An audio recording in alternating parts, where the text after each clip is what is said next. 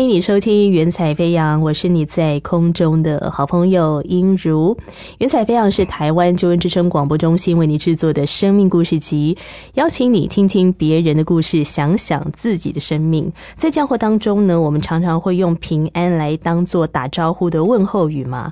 哦，就好像我们台湾社会当中，常常都会问说：“哎，你今天吃饱了没呀？”非常的日常的一种问候。那我们也可以从点光明灯，或者是像安太岁。这些民俗的传统当中，看见大家对平安的一种期待、期望。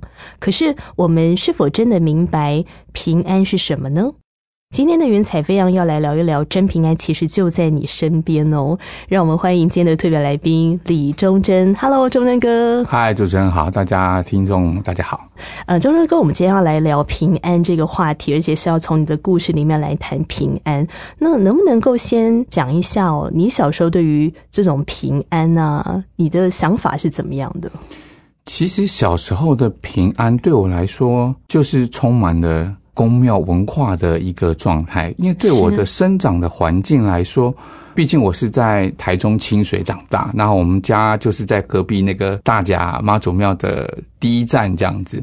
从小到大是在那个充满镇头文化、充满呃民间信仰的文化当中长大，然后加上家里的妈妈也是初一十五啊什么的，对我来说，长辈给我们的感觉是：哎，我初一十五、中元节、大年初七什么的，他们那个拜拜拿香，在那个状态上，他们就有某一个部分得到他们要的平安。那我们小孩也不懂，所以也只是觉得说，好像大人就说，哎。初七咯，要拜什么天公生啊？要拜拜什么啊？然后就就跟着拿下，好像就觉得那个是不是就是好像一个心灵寄托的平安这样子？那小时候的状态大概了解是是这个模式这样。你刚刚有提到说我妈妈非常的重视这一些哦民俗节庆，是跟妈妈的职业有很大的关系哦。其实妈妈的职业一开始她并不是就是在这个行业，因为妈妈从小其实对妈。妈其实从小到大其实是呃美发师哦，对我们家其实是靠我妈妈那一双手帮眷村妈妈洗头、剪头、烫头发，把我们家五个小孩拉拔长大的。妈妈为什么后来会变成鸡桶的原因，其实这有一点转折。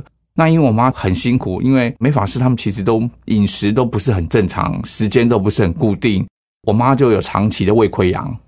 我记得是在我国二的时候，我妈有一次就是胃出血，胃出血到整个垃圾桶快要满出来，那个血量崩崩溃了这样子，然后就被送医院，然后送医院，然后医医生照 X 光说，就胃溃疡是胃破洞嘛，他就说你这个胃破洞的太厉害了，我只能把胃割掉，剩下四分之一。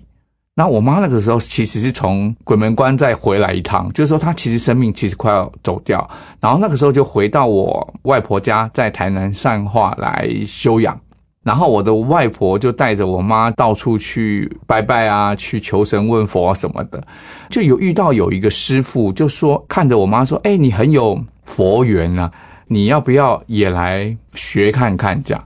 那我妈那时候就觉得身体也不，我没有办法再回去职场。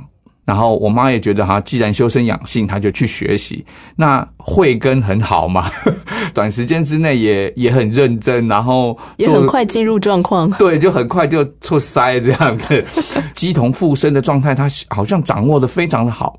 然后大家知道，民国七十六年到七十八年那个时候，台湾是什么状况？就是大家乐六合彩最疯狂的那个时候。我妈妈就哎，也可以开出一些很精准的名牌这样子，哇哦！所以就在我的外婆家的透天处，就有一个地方，我妈就直接在那里做成了一个家庭式的公庙。在那里开名牌，功力啊，信徒啊，就越来越多，所以才会慢慢的走到，好像专业的走到那一块路线。其实我那时候在读国中、高中的阶段，其实跟我妈的接触没有那么紧密。啊，后来到高中的时候，我妈有拿几张照片给我看的时候，我才想说，天哪，我妈是专业到 我没有办法想象的地步。照片是什么内容？就是人家帮他拍的照片，比如说我们说过火，你知道听过过火，就是很多那个对，然后要走过去那个。对，我妈是一个女生，她也就是鸡同上身的过火，然后我也看她手上拿着那个叫做刑具，就是我们所说的那个，就会砍自己。对，就是把自己砍的流血啊什么的。我妈还有一次回来很得意跟我说：“你看，你看我的背，那个她说没有两天就好了啊，观世音菩萨怎么在我身上什么之类的。”她那个时候跟我讲，我那时候还觉得哇这么厉害，我还不知道我妈已经这么高阶的状态了。我妈生命从鬼门关走了一趟，结果竟然她转身变成神明的代言人，然后变成一个鸡童，而且很多人在追着她，我有一点吓一跳。这样是，不过这样的话，你们在生活当中会不会遇到很多事情就要求问神明啊，就要问事这样？几乎所有的事，几乎所有的事。哥哥姐姐们结婚比较早一点，后来就只有我跟我妈妈在家里。那时候刚好在台北，我跟我爸爸买了一个房子，然后妈妈就上来台北住。然后他就说：“我都要在客厅弄一个弄一个小小的神坛这样子，人家来蒙待机，所以你要在家里做法事的是意思就对了。所以我们家里那个时候在台北的家就很多，比如说你有易经的书啊，你有排命盘的书啊，里里扣扣一大堆这样。其实我在家里一天到晚会遇到这件事情，其实我自己也养成一点习惯，像比如说我那时候做生意，或者是我那时候工作不顺的时候，我也会跟我妈说：，哎妈，我觉得最近工作不太顺。”那我们说好，没关系，过来，然后就把我带到那个神坛面前，就啊支支吾吾的念了一堆。然后有时候就嗯，妈，我觉得我最近有些货款收不太回来。说嗯，没关系，过来。然后又支支吾吾，对不对？妈妈真的很好用。对啊，都好好，妈妈万用。而且比如说像有时候我们出差，像我们做剧场的嘛，有时候出国去演出，是或者是出国去表演，出国前妈妈就会叮咛啊，皮包这里要塞哪一个啊，左边要塞什么符啊，右边要怎么样啊？你去到哪里之后要怎么样怎么样？啊，比如说你到野地，你要去上厕所，说还说拍谁拍谁，就借过一下什么之类的这种。啊，其实那个时候我也会这样做，这其实习以为常，对，很这些。好像也在我的生活当中。那甚至有的时候，我我那时候有跟朋友合伙开公司，那开公司的时候，就我妈还会有一天就拿了桌上拿了一盆，她说：“哎，你这个拿去公司，你放在那什么什么的位置。”我说：“这什么？”然后我一打开，哇，是五色水晶哦！我说：“哦，好好好，就就去摆这样。”好像那个时候，在我还没有认识神之前，这些传统信仰在我的生命当中，我并不觉得好像有特别需要去注意或什么，因为就在我的生活当中。跟朋友打麻将的时候也要问一下吗？哦，去跟我们朋友打麻将就更悬了。除夕夜吃完年夜饭，大概八九点十点，然后我就说我要出去了。我妈就说你要去哪？我说我要去跟朋友厮杀，要去打牌。她说好，等一下过来，过来干嘛？竟然在我的手上画了一个招财符，然后是用朱砂写的，画在手上。她说你等下去的时候哈，握起来不要给人家看，打麻将一定就可以赢钱这样。就那天去，我就故意的只左手只伸手指头，就是就是不让人家看到我手里面有朱砂，这样，然后就这样打打了一个晚上，哎，果不其然，那天晚上还真的赢不少钱。但是当然有来有往了，赌博本来就是不太好，就是有来有往。然后甚至于在我的皮包有可以同时有三到五种的不同的符，他会告诉你说不同功能的，是不是？对对对对对，比如说这个是干嘛的，这个是干嘛的，这个是干嘛的。哎，那你会跟着妈妈一起修炼吗？啊，我是不会，我是不会。但是你知道神坛在那边，我在客厅，然后每天这样子看。然后也叫我做什么什么的，好像也会模仿个一两招，你知道吗？所以你身旁有些朋友或同事有需要的时候，你也可以帮忙他们一下。对他们也会问我，甚至会问我，比如说举两个例子好了。第一个例子是，比如说我们公司那时候。呃，比如说中原普渡或是什么的，他们就会问我说啊，该准备什么，该用什么时间，什么什么的，就我就说哦，好，要怎么样准备那些，准备时间，然后拜拜要怎么样弄好，这是一个例子。另外一个例子是我有一次去，我们去到中南美表演。弟弟妹妹，我那次算是比较老大哥了，然后弟弟妹妹们就比较小一点。然后中南美也不知道为什么那天那个饭店好像不是很干净吗？我说的干净是真的就不太干净，不是那个鬼魂的那个，就是是是环境环境都不太干净。对对对，哇哦，对，但是进去有一个房间，有一对妹妹就打电话到我的房间。说中中哥，我们觉得我们房间不舒服，怪怪的。这样，我说好，没关系，我来看看。妈妈口袋里面有有很多法宝，我就拿出来就看那张。哦，这张应该是这张。我还在这边把画一画。我说啊，我把这里画一画，没事了，就这样子。还在那边假装自己会一个什么这样。但是对他们来说，这个也好像是他们寻求一点点的心理的安静吧，或者是不恐慌，可能会好一点点。因为对我来说，我觉得我没有法力，我没有什么，我只是让你们觉得好像经过这样子的方法，你们会更会比较心安，对，心安一点点这样子，就晚上睡得着觉这样。像钟正哥，你以前有没有考虑过要继承妈妈的衣钵啊？哎，其实我没有哎。那你身边有没有很多人都会这样认为，说你应该继承一下啊，把你妈的真传学下来之类的？这点倒还好，我其实自己对那个没有很大的兴趣。我妈可能会想传给我吧，我也不知道。是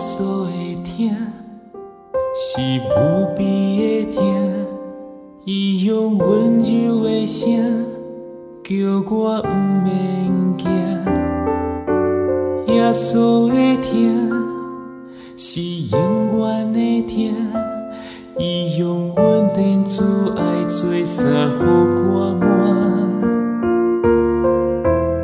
耶稣的心是慈悲的心，伊用听甲希望安慰我心肝。耶稣的名是救赎的名。用世界宝血替换我生命，主耶稣，你是我的拯救。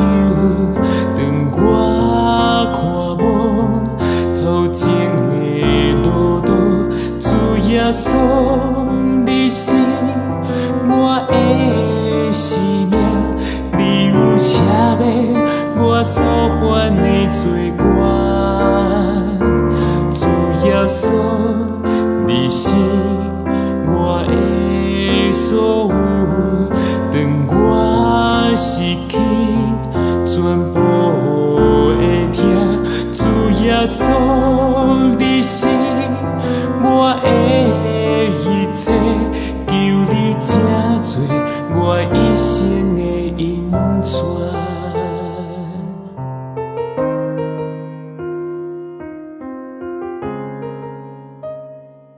您现在所收听的节目是台湾救援之声广播中心为您制作的《云彩飞扬》，我是主持人英如。今天邀请到的特别来宾是李忠贞。忠贞哥，其实很想问一下，你的名字是谁帮你取的呀？我的名字是我爸爸，忠孝的忠，贞洁的贞。对对对，据我所知，是我们家是有族谱的哦，所以我这一辈的男生是忠字辈，那我是忠贞嘛，那我哥哥叫忠杰。然后我有一个堂哥叫钟义，这是按照族谱的。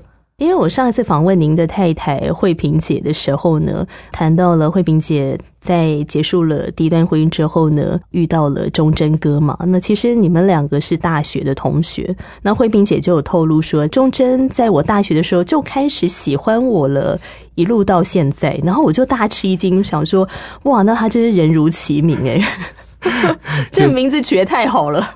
我也不知道为什么，就是有一点念旧吧。有，但是我觉得对我老婆的感情这件事情是一个非常有趣的，我觉得是一件有趣的事情。对，大学的时候我们觉得年轻哦，其实不大会谈恋爱。我那时候只知道一个一个方法，就是我在对她好，就一直始终是没有告白的状态。男同学也知道，女同学也知道，就是我对呃慧萍很喜欢这样。然后我们那时候大专生，那时候我们还有成功礼这件事情。经过一个暑假，包括那个暑假我还有出国表演啊什么的。那时候在成功礼最大的休闲活动就是写信，然后等待人家寄信给你。然后每天就看，哎呦，隔壁那个林斌今天收十几封，隔壁这边收八封，那我们一封都没有，输人不输阵，开始写，反正就寄嘛，寄给慧萍，反正寄给谁谁谁这样子。然后也有收到一封回信。到了二年级开学了之后。就听说说啊，她交男朋友了。我说啊啊，就有一点啊，怎么自己不不动作快一点这样？好，那那二年级也就变成就是好吧，她有男朋友，我们就只能远远的看。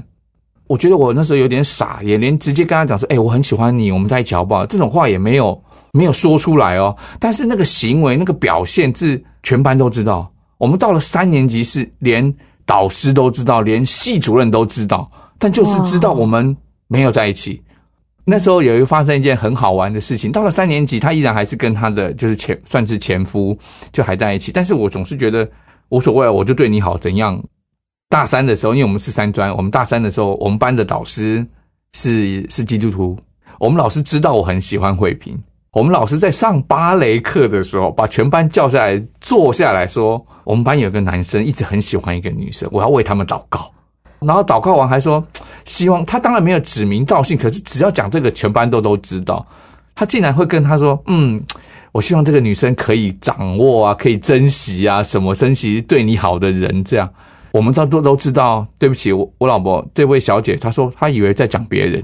就这女主角不知道，对，然后就这事情很好玩，所以到了我们到了三专要毕业了，鼓起勇气，有一天我就冲去她的宿舍敲她的门，算是很长的告白，就讲说，好，就跟他讲说，哦，我很喜欢你啊，我怎么样怎么样怎么样啊，大概讲了两个小时，但是这位小姐说有这件事情发生吗？她连我跟她告白的那一个晚上，她说有吗？有这件事吗？我在讲的时候，她完全心不在焉。然后脑袋瓜在想别的事情，但我觉得我对我来说，我讲了，总是把心里那个石头放下，那是一种了结了一桩很重大的事情。对，总要给自己有一个里程碑吧，我要继续往下走了。对，可是我觉得很奇妙的是，大学时候那个芭蕾老师对你们的祷告真的太神奇了。后来过了这么多年之后，你们两个的爱情真的开花结果。哎，你们是过了多久之后坠入情网啊？我是从大学结束之后就彼此没有联络。有一次是他刚好回来在台湾，然后我们有见面，大家见面。那有一次是那时候好像已经七八年过后了，他离婚回到台湾，呃，我们又有同学会。然后那时候因为我们我那时候住在内湖，我离松山机场比较近。那他们那时候家在高雄，那时候还没有高铁嘛。那个跟慧萍很好的那个女同学。他就打给我说：“哎，明天同学会，你要不要去帮我接慧萍？”我说：“哈，接慧萍，因为经过七八年，你的生命中没有这个人，其实你会觉得，哦，好，就是个同学。我们为什么会开始会有交集？是又过了一两年的时间，他真正的离婚回到台湾。”他也要开始找工作，他在台北要培训，然后他，但他住高雄，就常常要台北、高雄、台北、高雄跑。他台台北没有地方住，所以要住在我那个我们很好的那个女同学的家。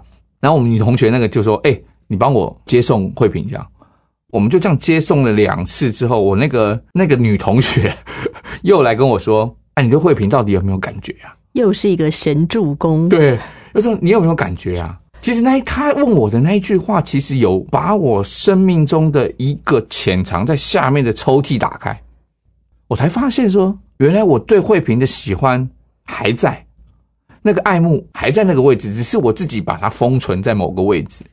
然后就从那刻开始，同学就在旁边帮忙我们推啊，就说：“哎，你们去约会啊？”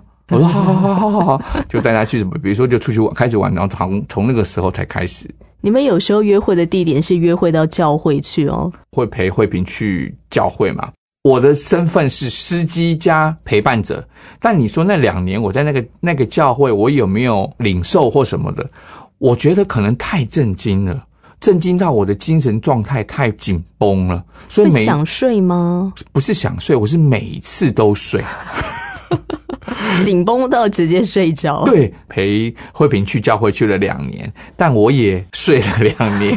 我觉得，嗯，早上去那边睡个半小时也不错，但是而且还要养成把那个学生时代打瞌睡的那个本领嘛，正襟危坐，但其实在睡眠的那种，还要拿出来，其实也蛮有趣。对，哎，可是我听了其实蛮蛮感动的。就我我觉得那个感动的点是在于说，你你真的很在乎慧萍姐，你才会愿意陪着她去，要不然的话就以你的背景。妈妈是鸡童，然后你又这么熟悉这些宫庙的文化啊、民俗啊这些东西的，可是你愿意陪他一起去教会，而且还陪这么久，去这么久。不过你们在这个过程当中，我想忠忠哥你应该也见证了慧萍姐她生命的一个改变。你你看见她的生命有什么样的变化，以及你们在信仰上面当时会不会出现一些什么争执之类的？慧萍生命的真正的转变，并不是在那两年。是是在其后面某一次的他去参加一个聚会，但是在你们交往这五年当中发生的，对，是这个发生的。因为有一天我去澳洲出差，我们就通电话嘛，他就说我现在跟你讲不清楚，你回来我要跟你讲，我发生一件大事。他说我去一个教会，我参加了一个特会，因为我出差有有一个月，然后回到台湾的时候，那一次的反应才是我们生命信仰的变化的起点。他就跟我讲说。我去参加了一个医治释放的特会，他在上面得着很多，整个生命不一样的原因是他不是我认识的慧萍诶以前我知道他是个基督徒，但是我们在一起，我也没看你祷告，我也没看你把圣经拿出来读，我也没看你好像很渴慕去聚会。因为那但是那次回来之后，我发现他哇，开始很简单的谢饭祷告也好，很认真的读经，开始会约我去教会，说你来，你来感受。那时候其实我们那时候有一个蛮大的争执，是因为我也陪你去啊，我也不是说不愿意陪，但你为什么要强迫我去另外一个地方？而且要介绍另外一个人、另外一些人让我认识。其实那时候有一点很大的争执，包括我们中间有买礼物、送礼物，然后他不要我送的礼物之类的这种这种举动，我都觉得你好奇怪啊！你真的，所以他拒绝你送的礼物，大概也是有属灵上面的一些含义哦。对，因为那时候我不懂嘛，因为他已经先改变了，但是你还没，我对我还来不及。对，而且那时候是我们在一起这五年，我每一次出国都送这样子的东西，都习以为常。为什么这次回来你看到这个东西，他竟然说我不要这个，上帝不喜悦，你拿回去。我说啊，你你说什么？这什么东西？上帝什么时候成为我们的第三者了？对，什么上帝是哪一个？对，那时候觉得很奇怪啊，你到底在发生什么事？第一次吵架，然后去到教会的时候，我那时候看到慧萍的改变是，哎，你现在好像才是基督徒。我觉得，我发现他的讲话语气、谈吐跟那个我我现在才知道叫做属灵的状态。我觉得那完全不一样，然后我就跟他去教会，主日结束，他们就说：“哎，要不要去那个传道家里？那时候那个牧师还是我们的传道人，这样。”说赵小英牧师。对对对对，那时候还是传道人，对不对？那去了对我来说就是认识朋友嘛，聊聊天嘛，那就跟着去这样。是，结果没有想到变成鸡同之子跟传道人的 Run One，真的。所以你们的 Run One 发生什么事？就聊聊聊聊半天，然后聊聊，他们就开始会讲一些教会的发生的事情啊，什么什么什么的。他说：“啊，那结束喽，我为你祝福祷告，好不好？”就是小英牧师对小英牧师就说：“那钟真，那这样今天就因为在这当中，其实还是会谈到一点基督信仰啊什么的。”然后我说：“哦，嗯，哎，嗯，这样子。”他说：“没关系，那要回家了，那我先帮你祝福祷告这样。”但其实心中，我那时候心中是这样想，就说。好啊，现在是要出招了，对不对？这是哪一招？这样我心里就想说，哦，终于要出走了，要做什么事情？这样我就说，嗯，好啊，可以啊，没关系啊，因为妈妈都说嘛，都尊重、尊重、尊重。我说好，我觉得那是我影响我人生一个很大的一个祷告。那个祷告再稀松平常不过了，那真的就是一个很简单的祝福祷告，就像我们一般我们为会有祝福祷告是一样的。就这么简单，但是当牧师的手按在我的头上为我祝福祷告，我那天根本就不记得他说了什么。我印象中大概有一分钟，但是我的老婆跟我们的弟兄姐妹说，还有一分钟，大概三十秒。牧师的手按手在我的祷告说：“亲爱的天父，我们什么什么，我就已经不知道他后面说什么。那我就身体很不舒服，我就怎么回事？我身体就有一个很奇怪的反应，就觉得恶心的反应。”不舒服到反胃，然后就吐，而且是吐很多的东西出来。我想，这这这这，我吓一大跳。我说，到底发生什么事情？我以为我吃坏肚子，我以为我喝醉酒。我想不对啊，我下午也没喝酒。小一牧师就说，就开始跟我解释，就是圣灵的工作啊，他们在做全能侍奉的祷告啊什么的。但是他说，刚刚不是，刚刚纯粹真的只是做一个祝福的祷告而已。但是这个祷告在我心中。给了一个我一击重拳，我心里就想，从小到大有这么多神秘的力量在帮助我，这么多神秘的力量我认识，但是为什么一个这么简单的祷告，在我生命当中，我身体会有这么如此大的反应？我有点吓坏了，我有点吓坏，我心里就想说，这个到底是什么样的一个神奇的力量？这样。小牧师就随后就马上问说：“钟正，你愿意做觉知祷告吗？”我说：“什么是觉知祷告？”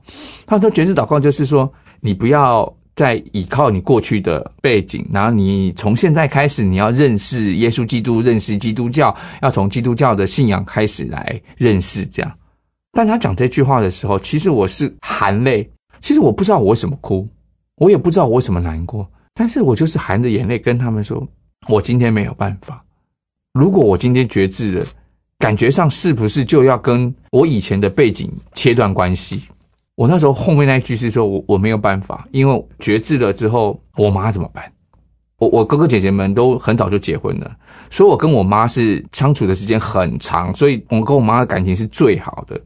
如果我今天下这个决定，是不是好像就我要跟我妈分，就分道扬镳的感觉？所以我那时候觉得我没有办法，我真的没有办法。但是其实最后我我还是祷告了啦，就是那个绝志祷告，最后还是还是我还是跟着做。他说没有关系，牧师也人很好，他就说没有关系，你就先做绝志祷告，然后你慢慢来相信，慢慢来了解。但是你回去想想这样子。所以绝志祷告就是邀请耶稣做自己生命的救主，是对对对对，有做了这个绝志的祷告。这个绝志祷告就是好像那个石头丢到我脑袋瓜的那个水池，你知道，就是丢下去，那我脑袋瓜就哇一直。起那个波澜，到底就在想说，到底这个力量是什么？到底这个信仰是什么？到底跟我以前信仰的信奉的有什么不同？我满脑子一直在想，一直在想，一直在想，一直在想。从那一刻开始，我就觉得可以来认识，我可以来了解，我可以来清楚。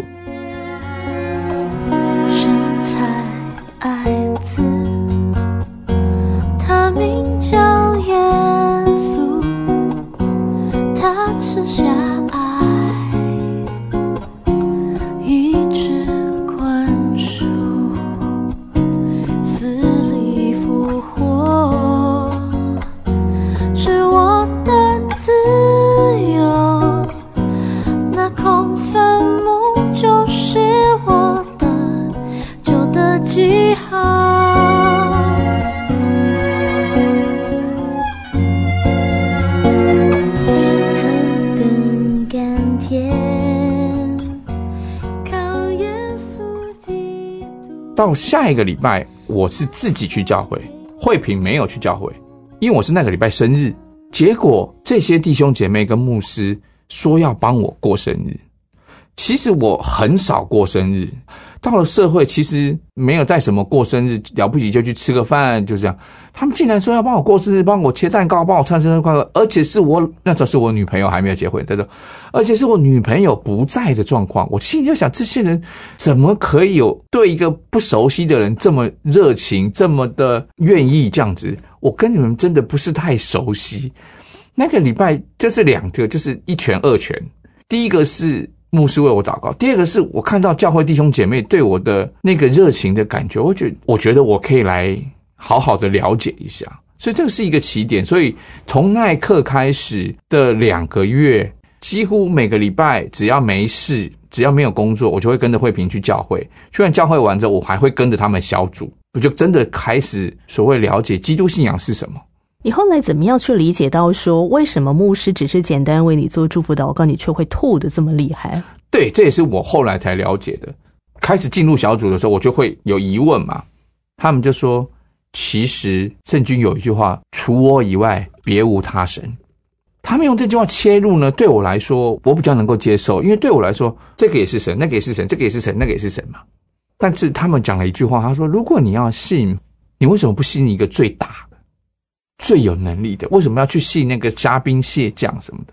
这句话在我心中开始打转了。我想说，对我拜了这么多，都有发挥功效吗？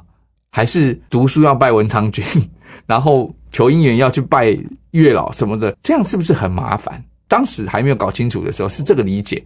如果我只信这一个，而且这个是凌驾在这之上，我觉得哎，要信就信一个最大的，而且是唯一的一个。好，那我来了解什么叫做唯一。一开始是觉得哦，好像这个是最大，耶稣基督是是最大的这样子。到后来慢慢的发现，哦，真的是只有耶稣基督是神，其他的这根本就不是神，是人，或者是后面的百姓给他封的或什么的。我才开始在那个观念上有点不大一样的改变了。比如说像妈祖啊、什么济公啊、哪吒什么的，开始我就觉得哦，原来我以前看到那些 K 档的。原来就是人呐！后来才想到，哦，原来他是人，他并不是神。真正的神，他没有真正的形体，他是高乎万有之上，根本不是你能想象的形体。所以难怪他神借由他的仆人的手按手在我身上，我那个身体的肮脏污秽才会被激发赶除出来。我就觉得哦，原来是这样子的方式哦，我懂了，我懂了，就是最大的力量进去，那些奇怪的力量才会从身体排出去，有点排毒。你说每次去教会的时候，当弟兄姐妹牧师为你祷告的时候，你就会开始有这些反应。哦，这反应都真是超大的，我的反应都好多好多，就是在地上打滚什么，各式各样狂吼。身体上会有很多不受控制的扭曲，扭曲抓不住什么，然后一直身体觉得哪里痒啊，然后一直动来动去。不像我们小组，大家都每次都会帮我祷告。站在两三个月当中，我经历好多次的侍奉的祷告。其实越祷告越每一次，我都觉得为什么我都会这样？我又不是 key 档，因为我我在家里。看我妈妈要 key 档，她还要先烧香，她还要念什么什么，还要很多步骤，还要坐在神坛面前干嘛干嘛。过了一下子，她开始摇头晃脑，我就说：“哦，好要来了哦。”但是这些弟兄姐妹也不是牧师，也不是牧者，为什么他们都讲一句话，叫做“奉上帝耶稣基督的名为我祷告”，就这么简单。从那时候开始，我就觉得哇，这个神真的好大，好伟大，他可以使用一般的人呢，我才会觉得哇，这个好，这个好，这个很简单，这个不需要太多复杂的事情，你就可以让你的身体，让你的人生更好。那时候是这样的反应。那你后来是怎么样在这个过程当中？因为你后来也开始读圣经嘛，嗯，那在读圣经的过程里面，开始慢慢的认识到，原来上帝是独一的真神，他是唯一的。到后来，你怎么也愿意要受洗成为基督徒啊？这是我我觉得我有一点点，就是被当做教材。赶鬼释放的教材，释放的对对对，就是你看啊，赶鬼释放的教材，对，为什么说？因为我是鸡统儿子的背景，那我从小的背景是在传统信仰，所以我知道的很多是传统信仰的东西。像我们在做意志释放祷告，不像释放祷告的时候，赶鬼的时候，我写出来一些名词，他们都会说这是什么东西？给牧师有很多 reference，从我身上得到很多 reference。那时候牧师刚好在着手写《走出黑暗》这本书。有一天我在嘉义出差，然后那天是一大早七点多，然后慧萍打给我，他说那个小英姐要出书，我说哦好啊很好啊怎么样？他说他想把你赶鬼的经历写在书里面，你 OK 吗？我说 OK 啊没有关系啊，因为就是真实的我啊，有什么关系？他说那写本名可以吗？我说可以啊，什么关系？我老婆好厉害，后面那句话才是我人生的转捩点。他说：“那人家都要写书，把你的名字写在书里面的，那你要不要受洗啊？”当他问我这句话的时候，其实我的反应是：“哦，好啊。”但是当我说完“好啊”这句话的时候，我心里是无限的问号。我说：“为什么我会回答好？难道我心里已经开始接受这个信仰跟这个神了吗？”好像是哦，经过这两三个月，包括我的读经，包括我的赶鬼，包括我跟随教会的主日，在这里好像找到了一个让我心情可以安定，那可以有一个寄托的感觉。哎，那你那时候还会想要说，哎，去找妈妈问事啊，去找哪一尊神明问事，然后皮包里面还是会放很多符咒吗？这很妙，这两个月竟然没有想到这件事情。就不再觉得身上有需要带那些东西，带比如说妈妈给的法宝一、法宝二、法宝三，也没有再觉得好像需要带这些东西，就把它放在家里，就开始就觉得嗯，这也不需要就丢，这也不需要就丢。所以我觉得是一有一段对我来说是慢慢的，但是可能对旁边来旁人来说其实很快，两个月的时间，你会愿意把所有身边不属于神的东西完全抛弃，就一步一步的跟上这样子的脚步。就会改变这样，而且中间哥也自己有很亲身的经历啊，我们这些被赶鬼跟释放的过程，其实都让你去体会到说，哇，从耶稣基督来的那个力量，是跟你过去所经历的完全不一样。后来你的经历还被写到小英牧师的那本书《走出黑暗》的里面。对对对对。太太慧萍姐非常的有智慧哦，所以在跟你联络的过程中，就问你说：“那你要不要受洗啊？”嗯，结果你就顺口答应他好啊。答应了之后呢，我知道忠贞哥后来又有一个非常神奇的经历，我们在一段音乐之后要继续来分享。好。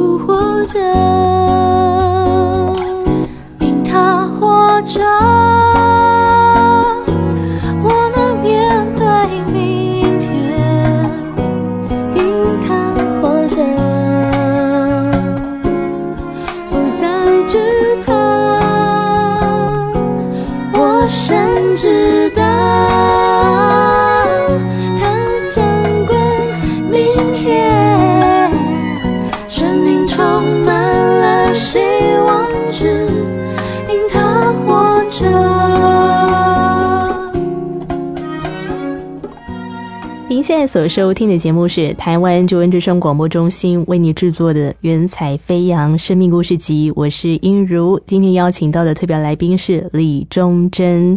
那忠仁哥，我们在上一段你有提到说，后来你愿意要受洗，当你答应了慧萍姐，哈，在电话当中你答应她说好啊，你愿意受洗，那一天你发生了什么事？那天发生的事情是这样子，因为人在嘉义，我那天工作。整个早上我头胀痛欲裂，因为我不是一个会偏头痛的人，痛到我完全几乎快要工作不下去了，硬撑撑撑撑撑撑撑到中午，我就跟我的剧场的工作伙伴说：“好，我们先休息，中午到了，你们先去吃饭。”但是我那个不舒服的感觉好像又又来了，就像那天在牧师家被牧师祝福祷告那感觉，就是已经很熟悉了嘛。那两个月都只在被赶鬼，那我就跑去厕所，厕所之后我就吐，我那天吓坏，我吐出来的东西是黑的。我早上什么都没吃啊，我就喝了个咖啡，咖啡吐出来会是黑的吗？不会啊！我说哇，怎么会是整的黑？但是吐完之后是真的好一点，但是那个头真的很痛，痛的真的受不了。我记得很清楚，那天是礼拜四，那回到台北之后是礼拜五，礼拜天要受洗了。然后牧师师母还有那个小英牧师都说：“钟真，你你的你的身份，你的反应跟人家不一样，你写一篇受洗的叫做什么？”受洗的见证，见证，受洗的见证，要跟大家分享一下。那我就礼拜五那天，我就在办公室，大概晚上九点多，我就打开电脑写我的见证。我就大概打了大概一百多个字，头又开始痛了，好像那天在嘉义那个感觉又又来了，又很不舒服。然后我就打给慧萍，我说我现在那天跟嘉义的感觉一样，头很痛很痛，好痛哦。他说好，你先回家。然后你在开车的时候呢，因为那时候牧师已经给我那个新约圣经那个小本的，大家都会拿那个。牧师有说，如果你不舒服，或者是你跟神你在患难当中的时候，你念两个，一个是诗篇二十三篇，一个是诗篇九十一篇。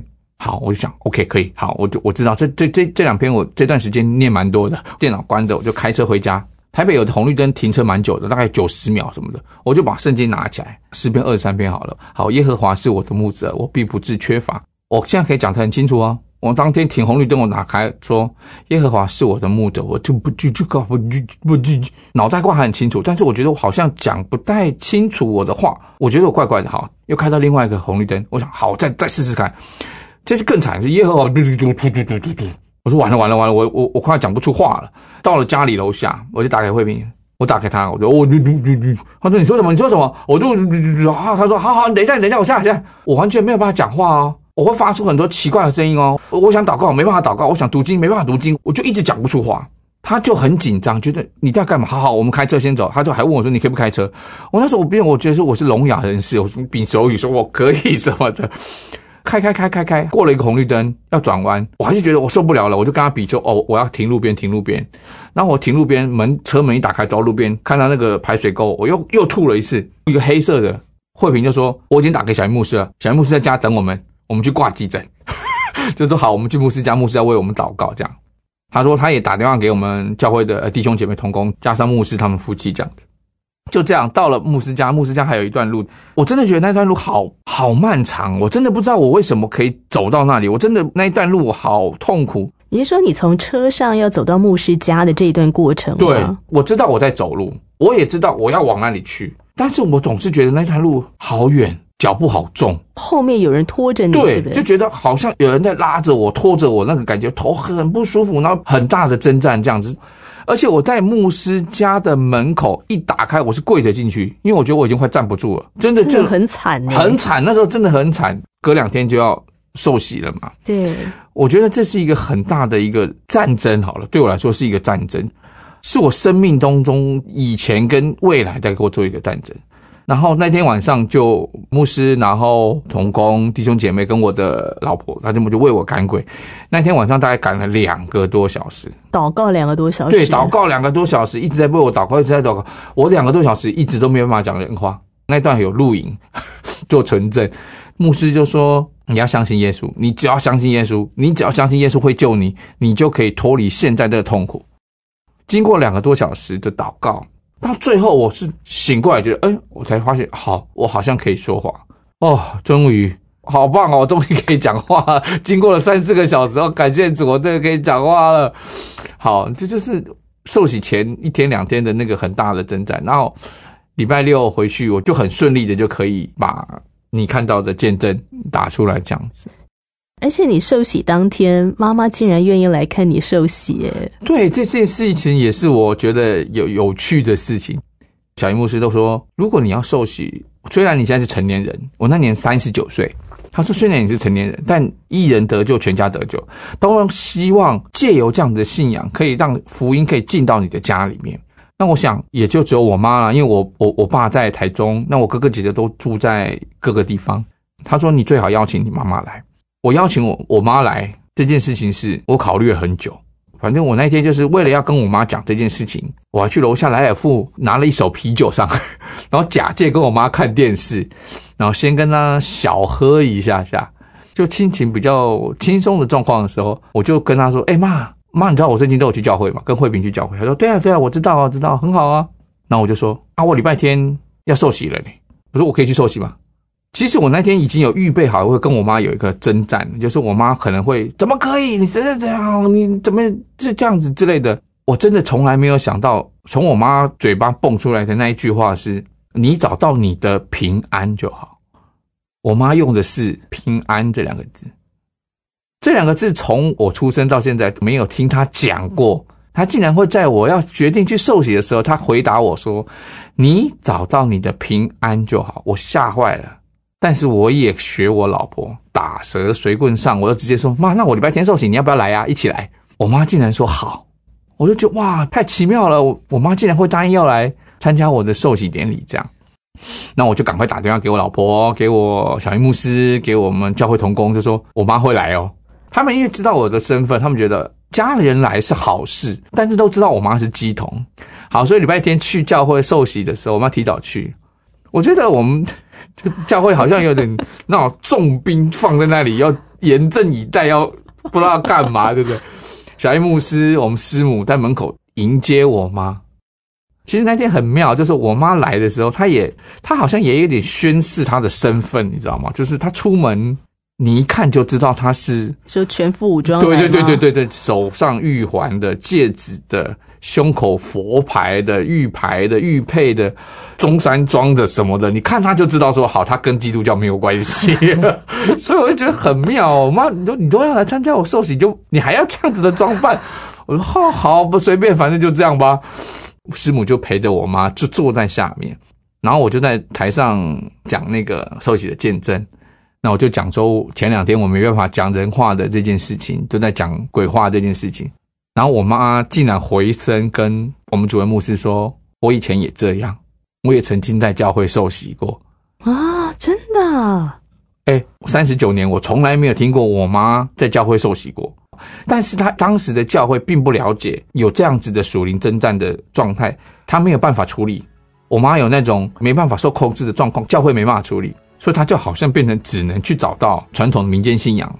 所以才会变成我们从小到大是在传统民间信仰的。因为我妈说，她发生的那段时间是她高中的时候，高中的那个阶段，因为他们有老师会带他们去教会这样。哦，我才说哦，原来我能够来受洗，能够来信主，其实这一路上上帝都已经有安排过。忧伤无助，看不见前方的路，心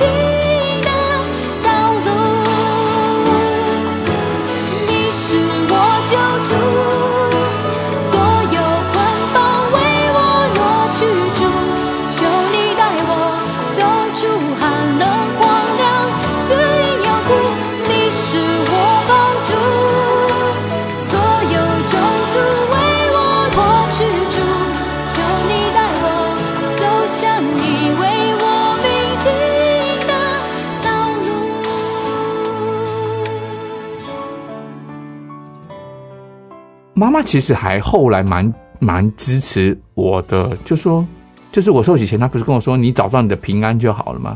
她跟我说，她说真的是希望我找到自己的平安。她知道我开个玩笑，就说我跟我我我慧萍我们在家看电视的时候，我妈因为是鸡同身份，她有时候会说，哦，我讲台语啊，就我妈就会说，嘿，会不会挖来啊？就是她是说那些东西好像又要来附她的身这样子，她就会这样讲。他为什么会这样讲？他是说，他这种事情对他来说很烦，就是他如果不想的时候，他们这些还是会来找他，他心灵其实不平不好的，他知道我会这种情况，是代表说，他也觉得我搞不好以后也会有，如果接接就如。主持人刚说的继承他的衣钵的话，搞不好以后也会有这样子。他说：“你现在这样子很好，你会很平安的，你会你有你的生命，你的人生会不一样。”那我会觉得哦，那而且我我后来在开始做我们在做聚会的时候，其实妈妈偶尔会来参加我的小组，偶尔会来，她会她你说她是相信吗？我觉得她未必，但是她是一个支持跟互相尊重的态度。但我跟慧萍的态度就是没有关系，你现在不相信没关系，你就慢慢来参与。那我们慢慢讲，那你能够接受，我相信也慢慢可以接受。但是很可惜，就妈妈几年前就还没有相信，他就过世了。这样。但是感谢神，就像刚才忠贞哥说的，上帝总有他美好的计划跟安排。嗯，就是结出了福音的种子，就在你的生命当中。是。那有一件事情，其实蛮蛮好奇哦，想问问忠贞哥的。我相信在台湾也有很多的人跟你的背景是差不多，可能有灵异的体质，他们有很多灵异的经验，或者说他们也非常的熟悉这些传统的民间的呃这些的习俗文化，可能也常常去庙里面拜拜啊等等去问事情啊。到你信了耶稣之后，哇，就开始发生了这一连串很可怕的事情，哈，是你过去没有经历的，哦，可能也会担心说，哈，那我如果也去信耶稣，会不会也经历这一连串很可怕的事？我我觉得我会对他们说，你想要你的眼目定睛在什么位置？你想要定睛在今生，还是定睛在永生？因为我们以前不知道所谓的永生，在在传统信仰里面是轮回。这个轮回这件事情，也是我翻转我人的信仰的一个其中一个原因，是在我们基督信仰里面是没有轮回这件事情，是永生这件事情。当你信靠耶稣、信靠上帝的时候，心里相信、口里承认，你就得救，你会得到永生，这是确据。而不是一个未知数，不像佛家说我要修多少，我要念多少经，我要布施多少，我才能怎样？而且那个才能是 maybe 或许你可以下一世转世成更好。但是我会告诉他们说，当你信靠这些东西，你得到的是未知的答案。你去服侍的这些东西，你得到的是未知的答案。我现在以我的经验告诉你，我知道。我现在有一个最大的确据是，当我信靠耶稣基督，我信靠上帝的时候，我得到的是永生，而且这个答案是肯定的，是百分之百的。你还会说哦，我大概就是修的不够，我念的不够哦，我心经要再多念多少，我什么加楞经要再多念多少，我还怎怎么样？然后我要回向什么？我说不需要，真的不需要。当你相信耶稣基督成为你生命的救主，你就身份不一样，你就是上帝的儿子、女儿。你死后，你不是去到轮回，不是去六道轮回，你死后是上天堂，你跟天父在那边好的无比。而且我会告诉他们一句话：千万不要以为你现在的身份是什么，上帝不喜悦，上帝不会因为你的身份来挑选你，只要你信靠他，上帝就会与你同在。所以，我我那时候刚开始也会觉得，我我是基童的儿子，我可以吗？然后我就会跟很多的弟兄姐妹讲，千万不要觉得你的身份低下、肮脏、污秽，甚至于不堪，或者是你过去做多少不得神喜悦的事情。重要的是在未来，因为我们今生在世上是短暂的，在天上的永恒才是永远的。所以你要看的是永远，你要定睛在永恒。我们人一生都在追求永恒，那你的永恒在哪里？永恒在天上。你跟你的阿巴父神在一起的时候，那才是最好的。那如果有些听众朋友也很害怕自己可能会，比方说被祷告然后就吐啊什么的，在地上打滚这种，嗯，那你会怎么跟他们说？我会说，长痛不如短痛。阿门。对我后来在开始起来服侍的时候，也有这种背景的弟兄姐妹来问我说：“那我到底要祷告多久，身体才不会有这样的反应？”我会跟他说：“我没有办法告诉你需要多久，因为每个人状况不一样。但是你相不相信，你越祷告越好。”你要相信的是，你当你在祷告赶鬼释放的时候，你身体会越来越好，你状况会越来越好，这才是最重要的，而不要去害怕说，我只要祷告我会吐，我会打滚，会什么的哦，这样反应好丢脸哦什么的。但是你知道，你现在祷告吐、打滚、挣扎，你只是这几分钟，你你觉得有什么不好的吗？嗯，所以其实就不要害怕，其实不需要去畏惧，你可能一个礼拜、一个月结束了，但是你有没有想过？我们在这边看一个月，看一年好了，在上帝的眼中那是微不足道的时间，在永恒里是没有时间的。你要想这件事情，而不要觉得哎呦，我这样子好痛苦哦，怎么的。其实那个痛苦真的是很短暂。这个也会让我想到钟仁哥之前在分享你的故事的时候，你有提到说，帮助你赶鬼啊，帮助你释放生命的这个过程，就好像那个那个叫什么去毒的过程。对对对对对，好像你身上有比较多的 排毒 排毒排毒餐的概念啊。在经历了每一次祷告之后，其实整个生命的那个状态是越来越清神的。对，当你生命做改变的时候，其实你未必自己知道。你真的是，其实是从你的周遭的朋友跟你的工作伙伴啊什么的，真你认识很久的人会发现你的不同。当你生命真正改变，而不是好像口头上的相信耶稣基督，你的生命真正改变会从你里面活出来，会不一样。我们在大学的时候，慧萍没有跟我在一起，有一部分是我的脾气的问题。第一个，我嗓门很大，我讲话如果稍微大声一点，他就会觉得我好像在吵架。其实，但这我并没有，就是嗓门大。第二个事情是，《三字经》国骂是常常会在嘴巴当做语助词。到后来我进到职场的时候，我开始在带助理啊人的时候，其实我都是用骂人的在教育，你知道吗？就是我甚至我以前老板都会说：“钟真啊，教人可以啊，但是不要一直骂。”不要一直用国骂当骂他们这样子。我说好，我尽量。以前是那个脾气，但是我受洗之后，我知道这个行为不好，也不是说好像我故意不去说，而是我觉得说这样子的话会得罪神。感谢神，从我信奉上帝到现在为止，完全我不会说任何一句国骂出来。我不再说这句话的时候，有一个东西很奇妙，是我的脾气变不一样。像有一些助理跟我比较十几年的，或者是比较工作伙伴比较久的，他们现在就会对那些刚跟我工作一两年的人，就会说：“你们运气真的很好。”他们小朋友就会说：“怎么了？怎么了？”他们说：“如果哈是十几年前钟正哥哦，你们死定了！我跟你讲，被骂翻掉啊，怎么的？现在哦，是我们在骂他，就是。”当我不再这么说话的时候，好像变成我会有时间退一步去呼吸，退一步去思想，说好像我面对事情不应该再用那样子情绪去处理的时候，人的个性跟脾气反应会不一样。同事就有说，现在在跟我讲，跟以前十几年前跟我讲是完全不一样的两件事情。我觉得这个是我人生命当中我改变最多的地方，就是以前可能是我在欺负人家或是什么的。但现在人家跟我讲话就比较不会害怕，说好像我们会有一些争执啊，或者是言语上的粗暴什么的，跟我是可以有比较好的沟通。当然，沟通过程当中总是会难难情绪难起伏是难免，但是至少他们愿意跟我沟通，是知道说哦，我是可以沟通的人，而且沟通的这个状况不会被责骂好了。钟声哥很好了，没关系啊，你跟他讲，跟他讲，变成好像是这样子，所以你真的改变很多啊。这个是最大的，很明显的。所以找到真正的平安真的不一样。是是，而且我觉得透过钟真哥的分享呢，就是我们要告诉听众朋友的，就是平安真的离你非常的靠近。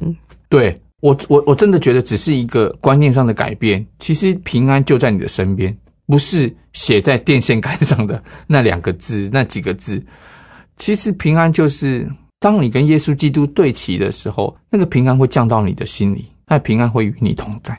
我想在节目的最后，钟仁哥还有没有什么话想要跟听众朋友说的？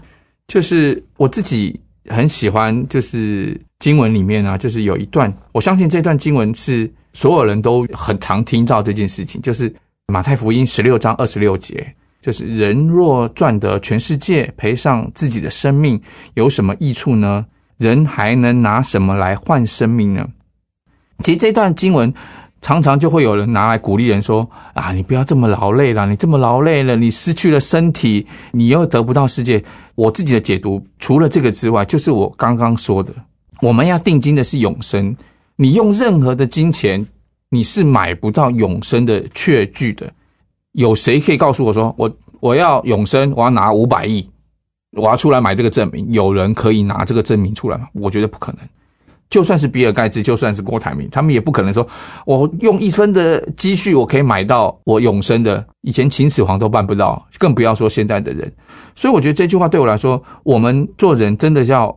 定睛在永生，你如果真的想要有一个平安的永生，而且在你的生命当中是得着帮助的，是一个永远的帮助，而且不是一时的，是永远的帮助的时候，我真的觉得信靠耶稣基督是生命中最好的决定，跟大家分享。非常感谢钟仁哥的分享，亲爱的朋友，如果你听完今天的见证，你觉得哇，实在对你有很大的帮助，我想或许也在你的心里面真的兴起了很大的波澜哦。你可能开始去思考说，诶，到底我现在所信的真的有带给我平安吗？哦，我是不是该要有一些的改变跟突破，或者是转换呢？那真的很希望钟仁哥的故事能够祝福你我的生命，我们一起经历到改变，一起进入到耶稣基督的。爱当中得着这个真正的平安。今天要特别感谢忠贞哥哦，就是授权给我们将故事纳入在云彩飞扬福音见证宣教时空当中。那当然，如果听众朋友对于基督信仰也希望多一点的认识跟了解，我们有个课程叫做救恩圣经函授学校，你也可以来参加。所以，如果你要索取故事的 CD，或者是要参加救恩圣经函授课程，欢迎你跟英如联络，电话请拨零二二七五四一一四四。来信请寄台北邮政四十四支八十号信箱。那你也可以透过救恩之声的官网直接留言给英如也可以。那云彩飞扬也在各大的 Pocket 上都有播出，像 Spotify 啊、s o n On 啊、Apple Podcast 也都有播出。希望呢，你也可以使用这些 Podcast 平台，好来收听这个节目。当然，也分享给你身旁的亲朋好友，我们一起来得着这个真正的平安。最后呢，我还要用这首。诗歌送给听众朋友，江贤明老师所创作的《施恩的手》，希望我们在疫情当中啊，神的爱、神施恩的手与我们众人同在，保守我们的身心灵平安喜乐。感谢宗真哥，我们下回云彩飞扬空中再相会，拜拜，拜拜。看不见的一双手，每时刻带领着我，那是主。施恩的手，每一次软弱时候，一双手拥抱着我，那是主施恩的手。我的心切慕寻求，我知道主从不离开我。凡事我祷告交托，艰难必安然度过。我的心仰望等候，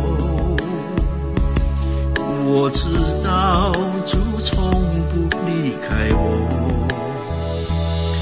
凡事我全然交托。艰难必安然度过。